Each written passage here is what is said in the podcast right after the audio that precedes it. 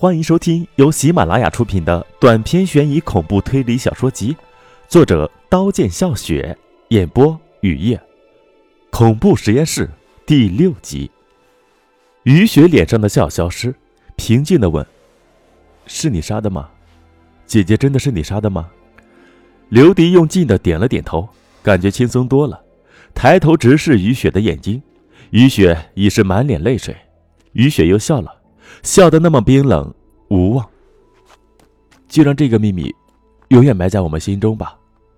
雨雪没有表情地说：“这一刻，寒雪融化，春暖花开。”三个人走进吵闹肮脏的饭馆，边吃饭边商量要不要把徐岩送进警察局。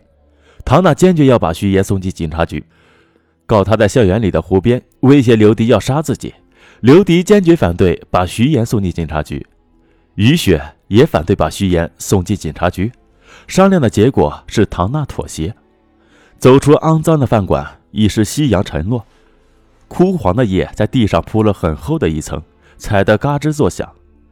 在离校园不远的地方，雨雪一个人离开，走上另一条路。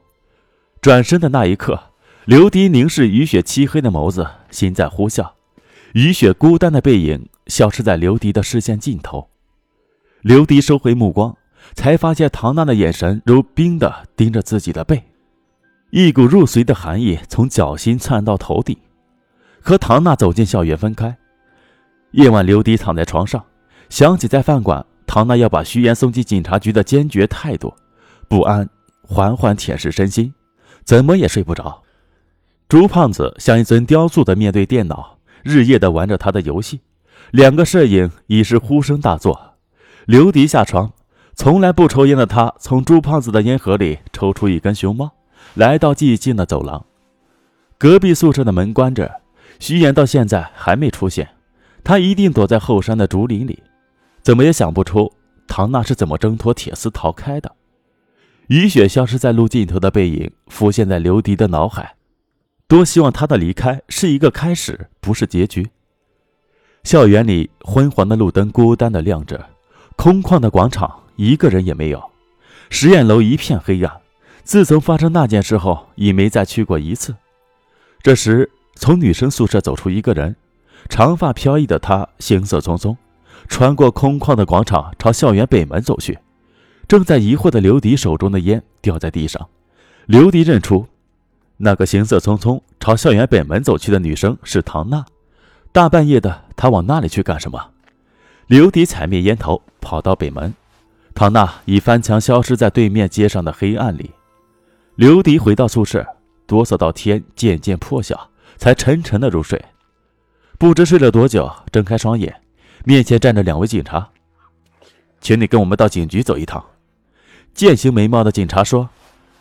刘迪的心一下跌到谷底。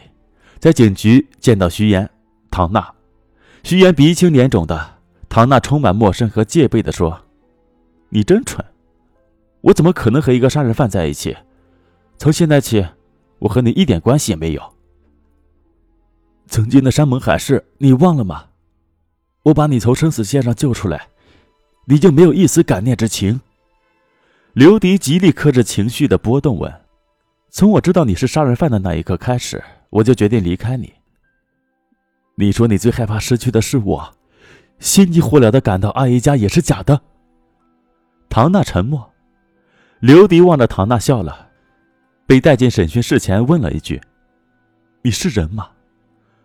唐娜扑上来要撕刘迪的嘴巴，被刑警拦住。走出警局，唐娜的心轻松起来。就让这个杀人犯永远从这个世界消失，不然和他在一起，要整天提心吊胆的被他杀。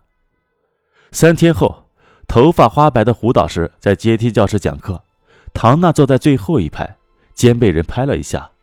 唐娜抬头看见一张熟悉的脸，不自然的打招呼：“于雪，你也来听课啊？”于雪点了下头。在于雪点头的瞬间，唐娜看见另一张让她的世界黑暗的脸。唐娜尖叫着冲出阶梯教室。本集播讲完毕，感谢您的收听，欢迎订阅。